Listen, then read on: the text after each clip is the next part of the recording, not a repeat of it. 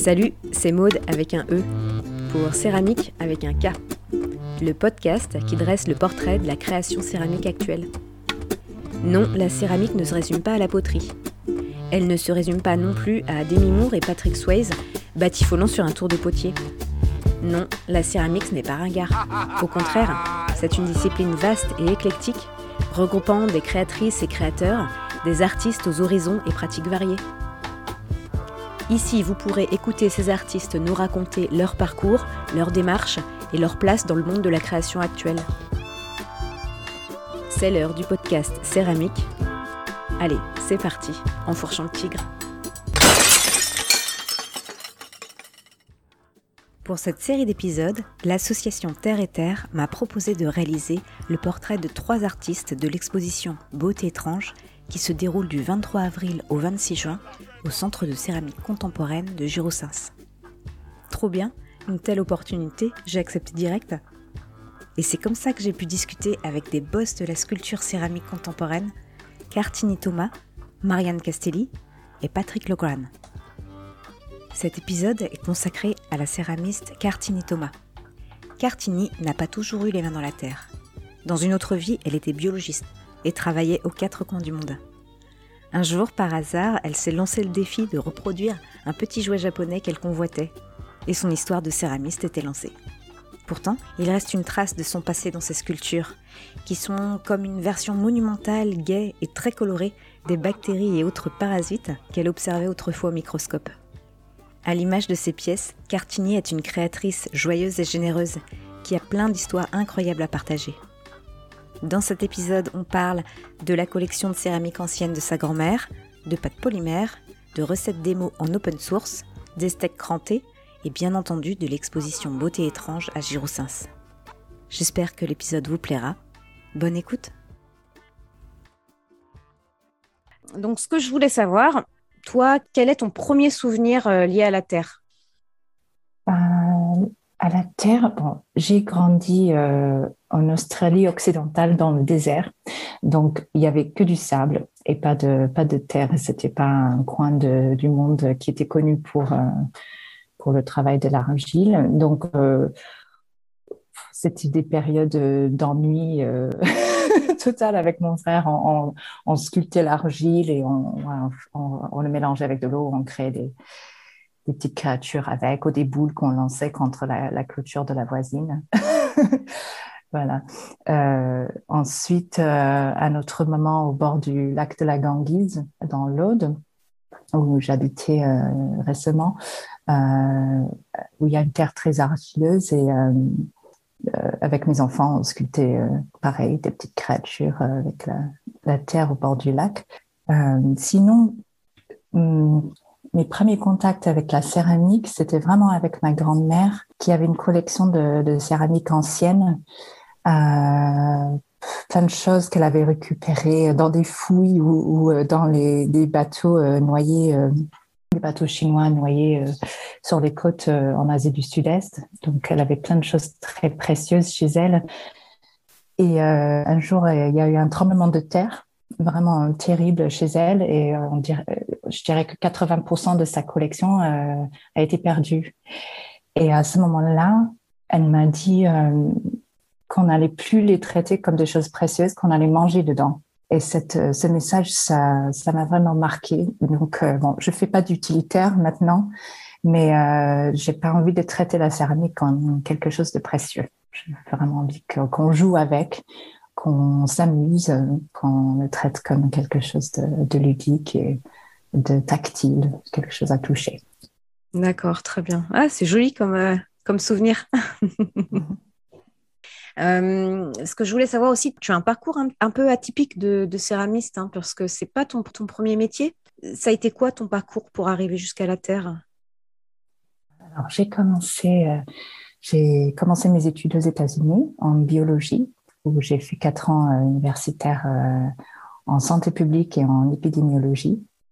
Et après, je suis partie travailler aux Philippines et en Afrique, Afrique de l'Ouest. Dans des petites, euh, des petites cliniques euh, en brousse, donc euh, collection de, de vers intestinaux, plein de des choses un peu un peu horribles qu'on peut trouver dans les corps humains. Et ensuite, mais j'ai toujours aimé bricoler des choses et c'était dans un moment euh, pareil d'ennui, de, vide, que quelqu'un m'a posé. J'étais en train de boire une bière euh, à Paris, place de la Contrescarpe. Quelqu'un m'a demandé euh, si, si je pouvais, qu'est-ce que je ferais, si j'avais du temps libre, qu'est-ce que je ferais avec ce temps-là? Et j'ai dit, oh, peut-être que j'irais faire une école d'art ou faire de la photographie quelque chose comme ça. Et euh, ils ont dit, bah, tu pourrais passer le concours euh, d'une école d'art qui est pas loin d'ici. Donc un peu à l'aveugle, j'ai passé le concours des arts déco sans savoir vraiment euh, où ça allait m'emmener. Et, et donc j'ai été prise, j'ai fini par faire un diplôme en vidéo et scénographie aux arts déco à Paris. Okay. Ensuite, j'ai travaillé, euh, été directrice artistique dans, dans plein de domaines pendant une quinzaine d'années après ça, euh, avant de, de tomber dans la céramique. Et là, euh, c'était vraiment un, hasard. Un, un, collègue était rentré du Japon avec un petit jouet, un jouet japonais, une sorte de monstre avec plein de globes oculaires. Et et l'a donné à quelqu'un d'autre. Donc j'étais très jalouse et j'ai décidé d'essayer d'en faire pour moi-même. Donc j'ai commencé à faire des petits monstres, euh, euh, d'abord avec la pâte polymère et après euh, en, en grès, en porcelaine. Voilà, et je continue. D'accord. D'accord, donc tu es, rentrée dans, dans la céramique à travers le modelage d'abord. Oui, c'est ça, oui. oui Toujours le modelage. Tu, tu, ne travailles pas autour? Un petit peu, mais pas très bien. J'ai essayé.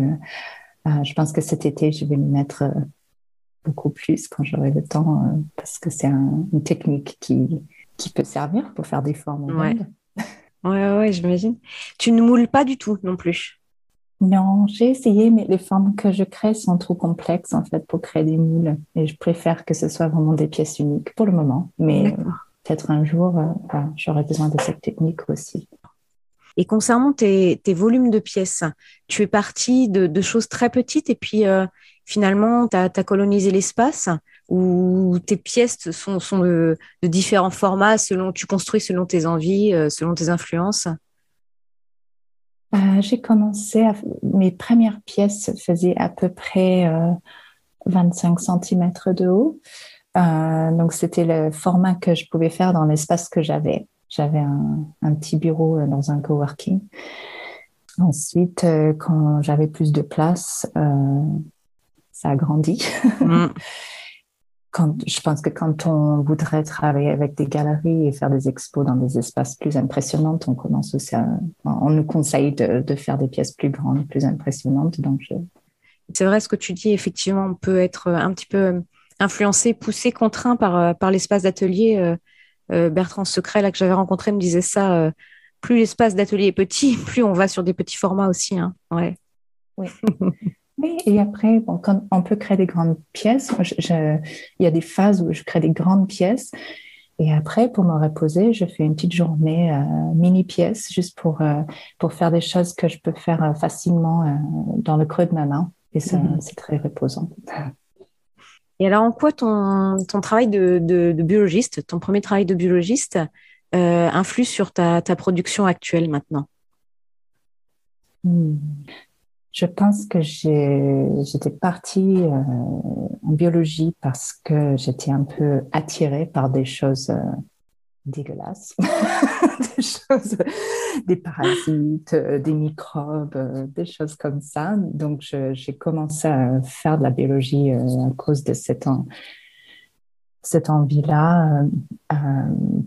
et donc, c'était vraiment mon travail sous le microscope, le fait d'observer plein de petites créatures, des microbes, ça, ça a une influence sur les formes que je crée aujourd'hui, c'est sûr.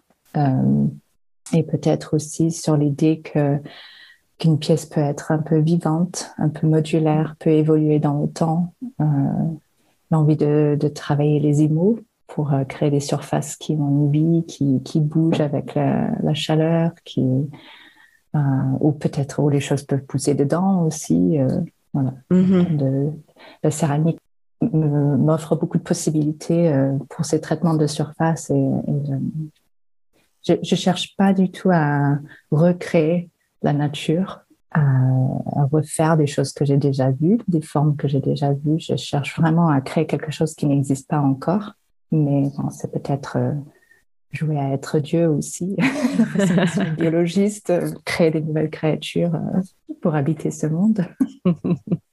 et, et d'ailleurs, tu t'es déjà amusé à regarder euh, de l'argile au microscope Ça ressemble à quoi? Ah non, pas du tout. Non, J'ai pas tenté ça encore. C'est une bonne idée. ouais. Hum, les arts déco, c'était euh, c'était en quelle année? C'était il y a longtemps? J'ai fini en 2003. D'accord. Et tu, tu, as fait le cursus complet? Oui. Tu en as retenu quoi? Qu'est-ce qui t'a qu'est-ce qui t'a plu aux arts déco? Oh, C'était les ateliers. Vraiment d'avoir la possibilité de travailler le bois, le métal, le plastique, euh, de vraiment. Euh, je n'étais pas forcément partie pour travailler la matière, mais une fois là-bas, euh, c'était un grand plaisir de, de passer des soirées dans, dans, les ateliers. Et au, au, niveau technique, tu penses que tu as, tu as appris beaucoup de choses là-bas ou tu penses que tu peux encore te perfectionner? En fait, il n'y avait pas de section céramique il me semble, à l'époque où j'étais. Donc, j'ai rien appris en céramique. C'est vraiment euh, les cinq dernières années où j'ai le plus appris. Mais oui, j'ai énormément de choses à apprendre. Hein. C'est euh, c'est un peu sans fin, la céramique. Lorsqu'on échangeait au téléphone, tu me disais euh, que tu t'étais beaucoup instruit en, en, ligne. Quand j'ai besoin d'apprendre une technique, je vais le chercher, tout simplement. Je pense que je comme je n'ai pas fait de formation euh, à l'école en céramique, euh, j'imagine que tout est possible. En fait, on m'a jamais dit euh, non, ça c'est pas possible ou il faut faire les choses comme ceci ou cela. Et du coup, quand quand je sens que quelque chose me manque, une recette en émail ou une technique ou un, je, je, vais le chercher et comme j'ai la, la, chance de, de, pouvoir lire en anglais, il y a une richesse d'informations partager sur Internet. Il y a plein de choses. Euh, bah, il y a Glazy, par exemple, euh, qui est complètement open source. Il y a plein de tutos. Euh, voilà, c'est vraiment chouette parce que quand on sait ce qu'on veut, on, peut le trouver maintenant. C'était pas toujours le cas avec Internet. Aujourd'hui, toi, tu penses, tu t'identifies plutôt comme plasticienne, comme céramiste, comme potière, comme biologiste Je dirais juste créatrice, en fait.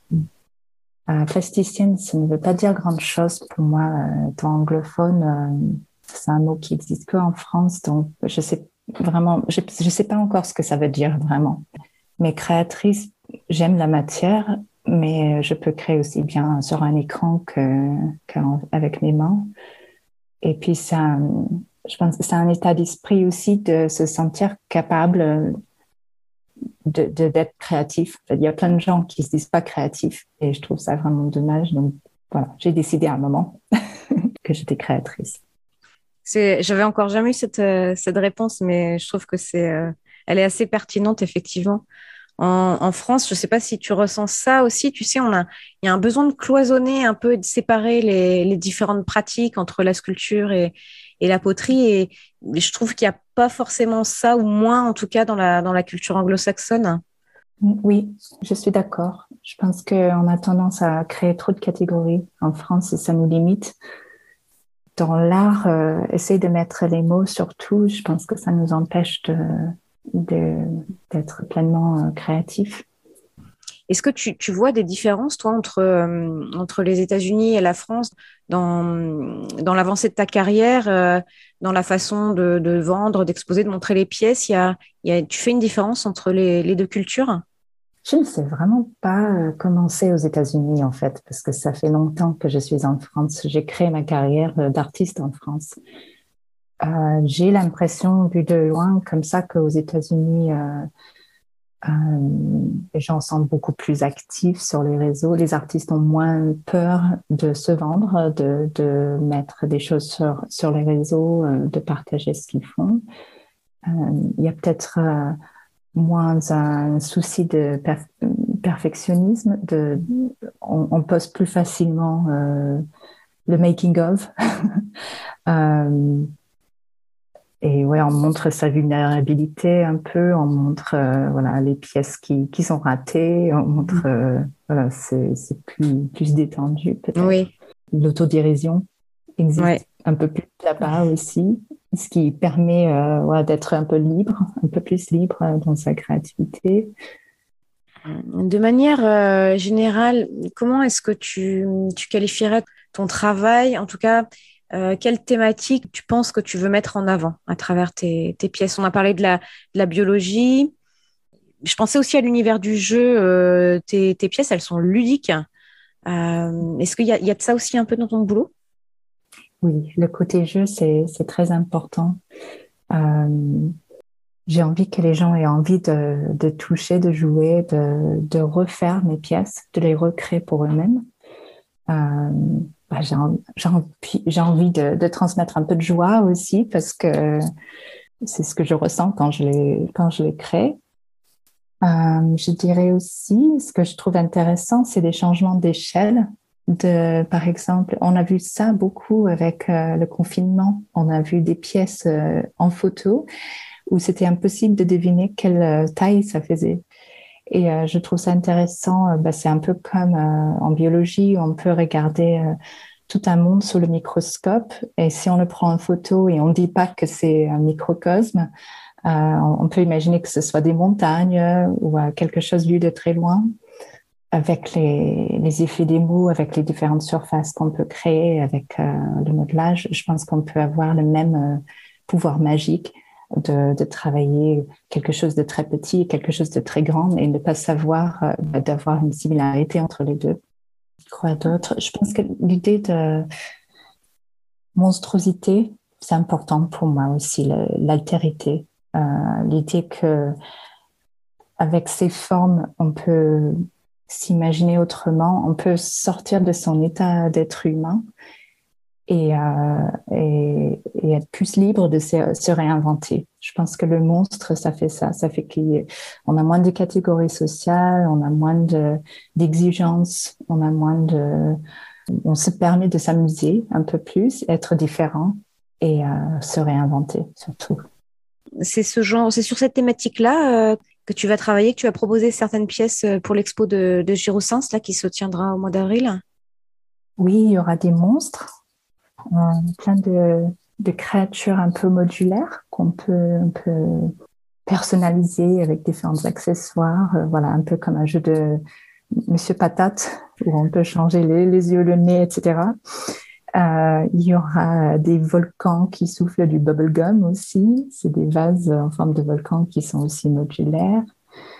Euh, oui, plein de, créatures et de paysages un peu extraterrestres. Et cette expo à, à là, comment, comment elle s'est organisée? Comment elle s'est préparée? Ça a commencé avec euh, une expo aux États-Unis, en fait, pour la grande conférence des céramistes aux États-Unis qui s'appelle le NCECA.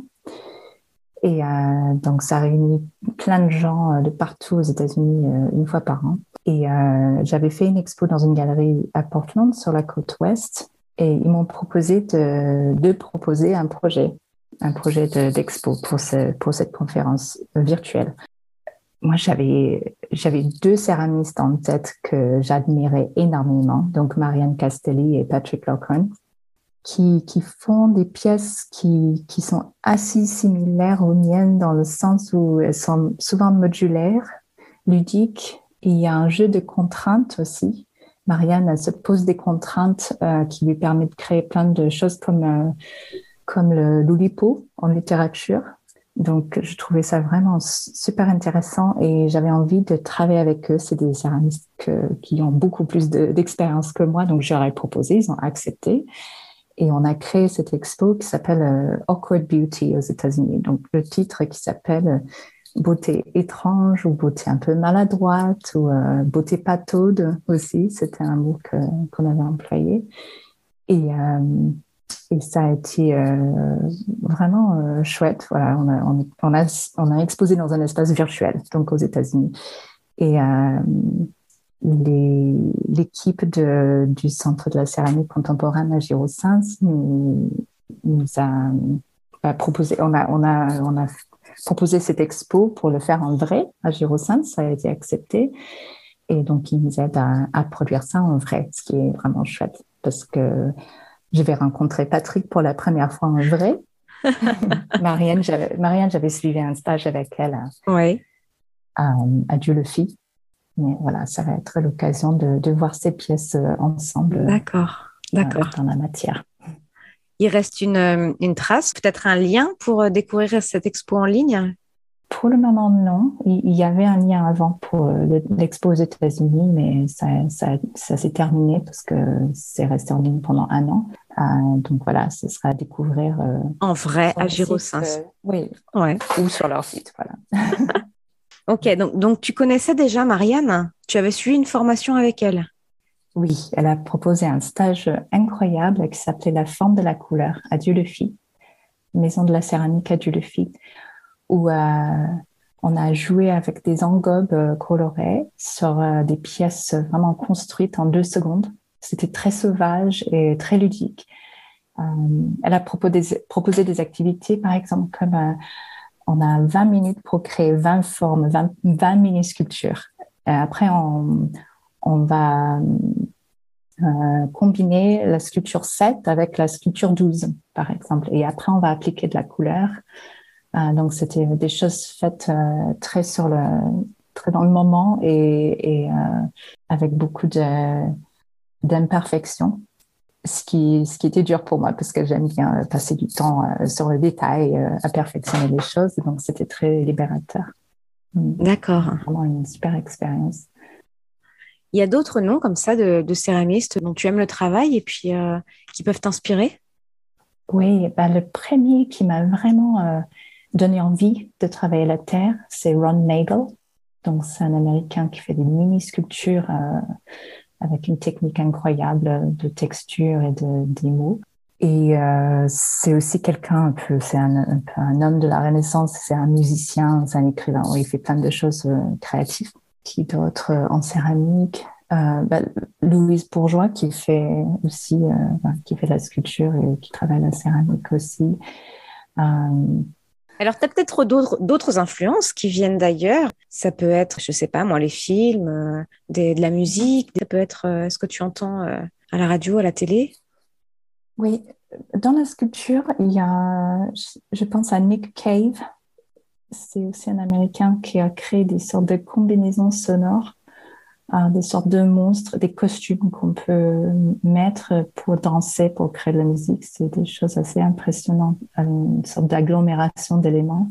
Il y a, en, dessin, il y a, je pense à deux personnes. Il y a Tommy Ungerer, puis aussi euh, Edward Gorey, euh, deux personnes qui font des illustrations un peu monstrueuse, un peu mm. rigolote. Euh, voilà, c'est pour des enfants, mais pour des adultes aussi. Il y a un, il y a un dessinateur euh, japonais qui s'appelle Motohiro Hayakawa, qui fait plein de scènes un peu jeux vidéo avec des monstres, des aliens, euh, des robots, et surtout des couleurs bien flashy en musique, bon, je suis bien coincée dans les années 80. Malheureusement, j'arrive pas à sortir de cette décennie où j'ai grandi. Euh, la pop des années 80, ça m'accompagne euh, partout. Et puis en littérature, bah, j'aime beaucoup Romain Gary. Il me vient tout de suite à la tête. Euh, c'est un écrivain que, en tant qu'expatrié, j'apprécie beaucoup ses histoires. On mélange les cultures. C'est un peu second degré, un humour un peu noir des fois. Mm-hmm. Et après ça, je lis des polars. je suis un des, des, romans policiers. Est-ce qu'il y a des Est-ce qu'il y a des rencontres aussi qui t'ont qui ont façonné, qui ont été décisives pour ta manière de travailler? Bah, Tout d'abord à Toulouse, euh, avec deux amis, euh, on a créé un espace de travail qui s'appelle l'espace éclair. Et euh, bon, maintenant, il y a 23 résidents créatifs à temps plein dedans. Donc, c'est un espace très vivant. Et là-dedans, il y avait deux céramistes qui m'ont appris plein de choses. Il y a Alexandra Pourcelier et Olivia Pellerin. Déjà, Olivia a partagé son four avec moi.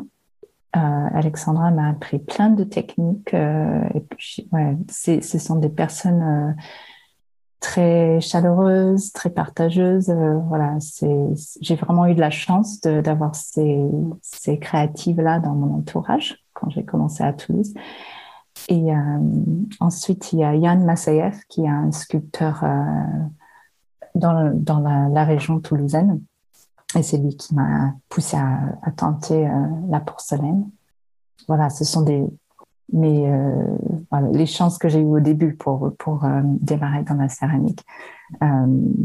mais après, je dirais que j'ai la chance d'avoir, de faire partie d'une communauté internationale de bah, tous mes amis aux États-Unis, des amis en Afrique, des amis en Asie du Sud-Est, des personnes qui sont très euh, curieuses et, créatives et qui, euh, me poussent à, explorer les choses euh, qui me plaisent et aller dans tous les sens et sans, sans me limiter.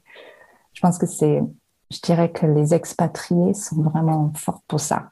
On, vit déjà hors de notre zone de confort et ensuite, on, se permet d'aller plus loin, euh, voilà, de, de, ne pas se limiter. Comment est-ce que tu travailles aujourd'hui euh, Où se trouve ton atelier Où se trouve ton four euh, Quelles sont tes techniques de, de, travail, de façonnage, tes couleurs, la façon dont tu fais tes couleurs? Ah, donc, Je travaille dans une petite cabane, une cabane ostréicole sur l'île d'Oléron. donc, j'ai à peu près 25-30 mètres carrés. C'est pas, c'est pas énorme. Derrière, j'ai un petit ponton. Quand j'ouvre la porte, je vois l'eau depuis mon atelier, donc c'est vraiment chouette. Je peux commander des huîtres euh, juste à côté pour mon apéritif. Et euh, donc, dans cette cabane, j'ai un petit four pour le moment. J'attends l'installation du triphasé pour avoir un plus grand four. Donc, c'est une cabane qui se trouve euh, dans une un village euh, où il y a beaucoup d'autres cabanes de créateurs. Donc, on a une petite communauté d'artistes et d'artisans. Euh, j'ai juste à côté, j'ai une jeune femme qui fait, euh, qui crée des, pots de fleurs en tissu. Juste à côté d'elle, il y a un, luthier qui crée des ukulélés. Il y a quelqu'un qui fait du raku pas loin. Voilà, on a une bonne sélection. Comment est-ce que je travaille? Donc, je travaille le grès et la porcelaine.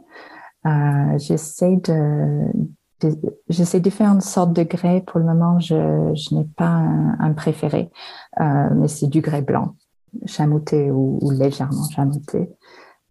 Donc, mes grandes pièces euh, sont faites avec ce grès-là. Ensuite, je, donc tout est fait avec mes mains.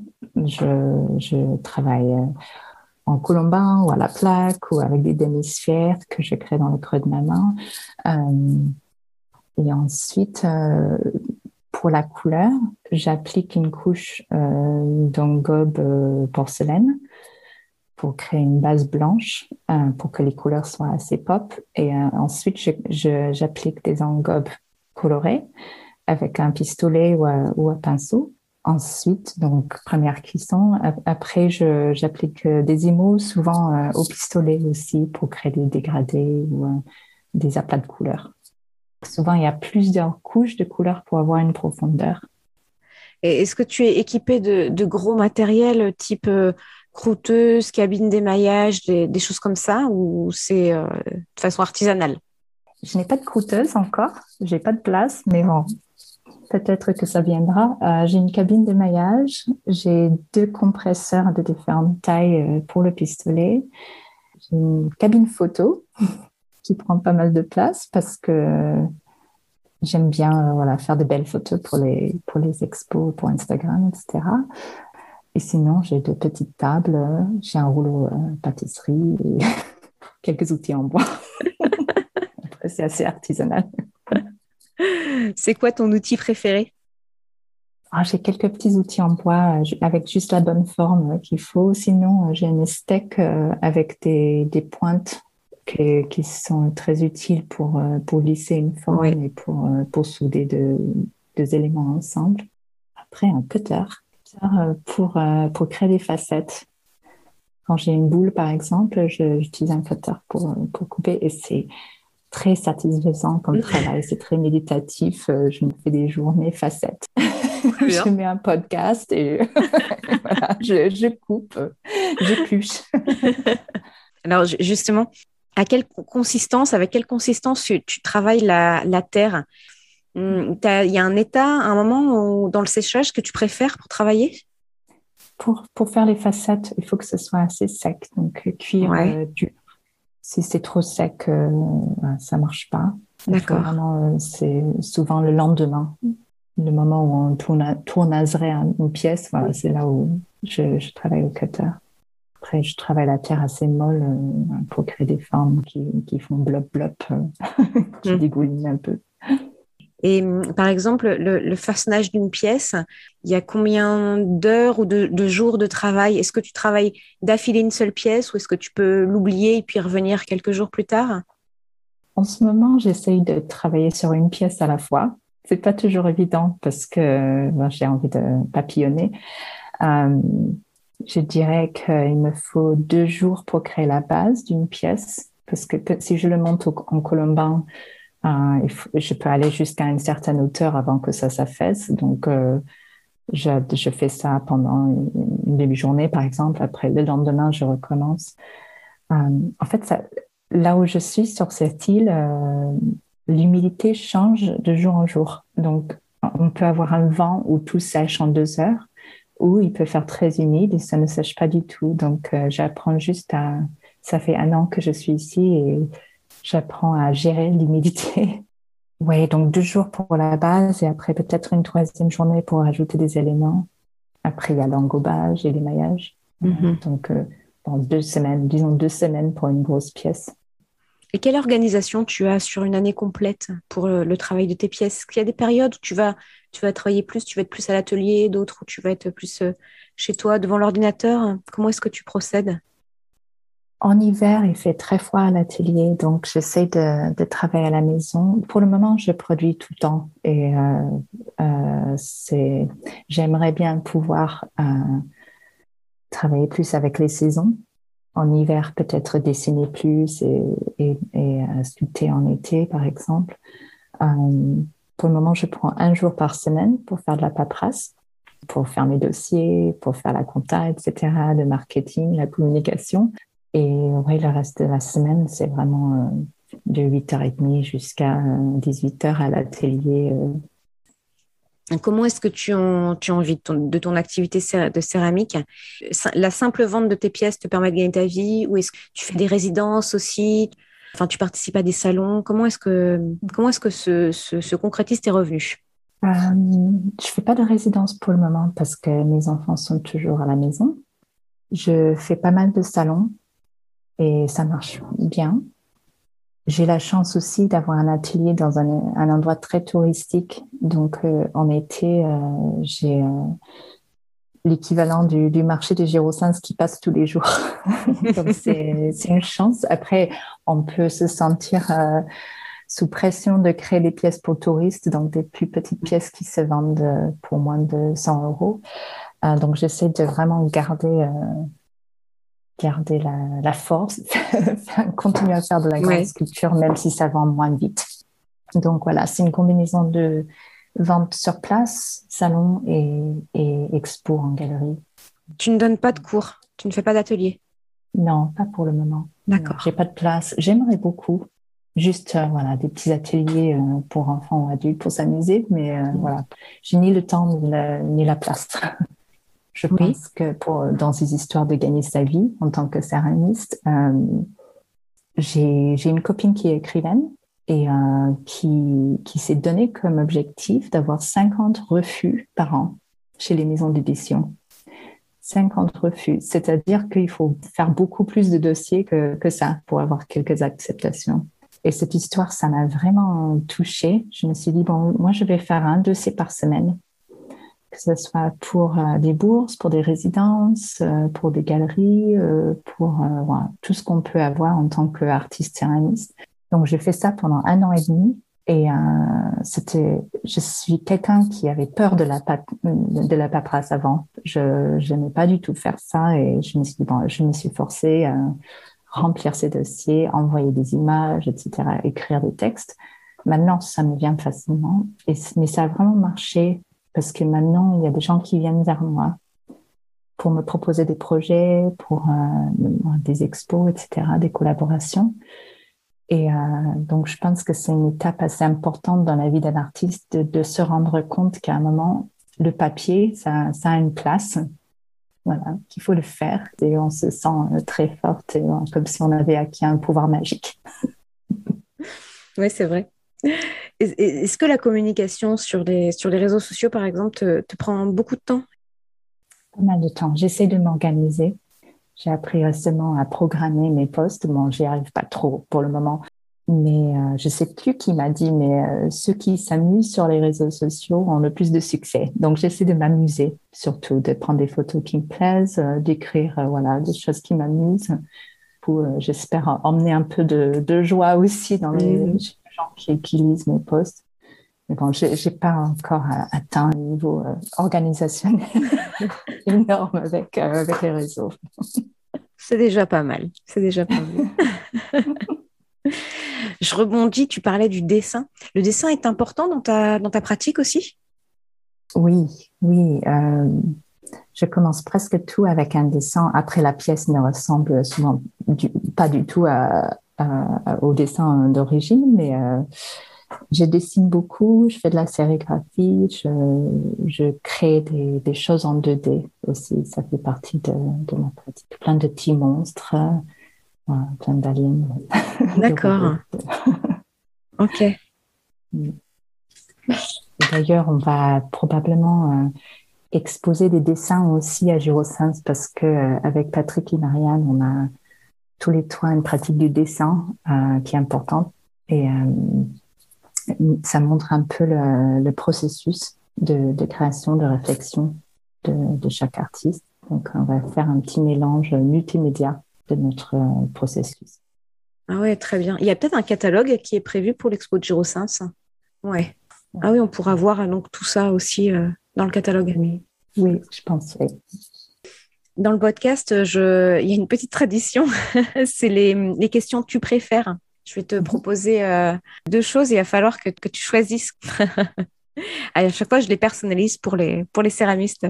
Donc, toi, Cartini, tu préfères avoir la buse de ton pistolet bouchée et vraiment galérer à la nettoyer parce qu'il y a plein de chamottes qui doivent, qui doivent boucher la buse?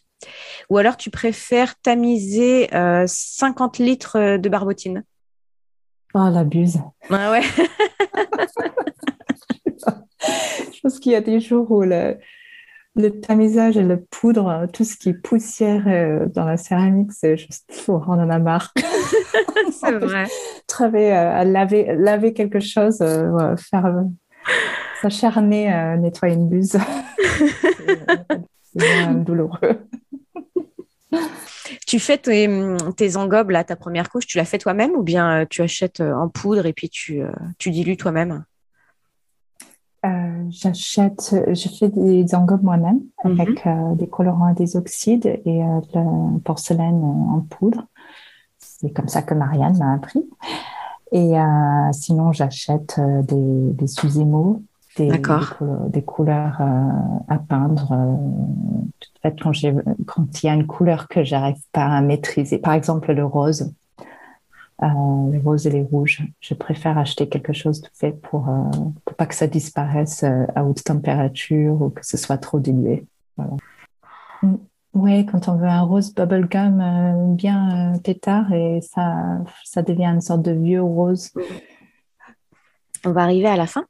La dernière question que je pose aux, céramistes, c'est quelles sont leurs envies Toi, quelles sont tes, tes, envies, tes projets, tes rêves pour, le, pour la suite de ton activité?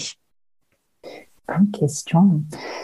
Euh, ben, je souhaite de continuer comme ça, d'avoir plein d'expos et des collaborations. Voilà, ça là j'ai une année devant moi qui qui est très euh, très excitante.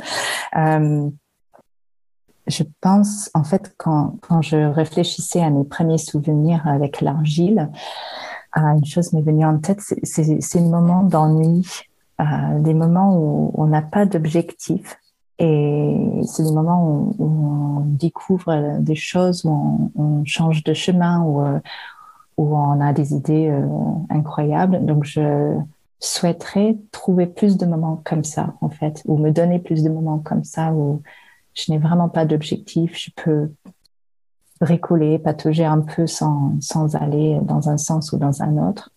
J'aimerais aussi, euh, dans l'avenir proche, euh, trouver un lieu pour proposer des résidences à des céramistes aussi, pour leur offrir euh, des moments similaires, où on n'a pas d'objectif, on peut juste tenter différentes techniques, discuter entre nous et avoir un peu d'émulation, et donc partager ces moments un peu de découverte.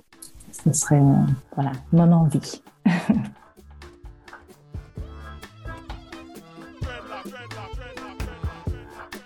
Merci d'avoir écouté Céramique, le podcast.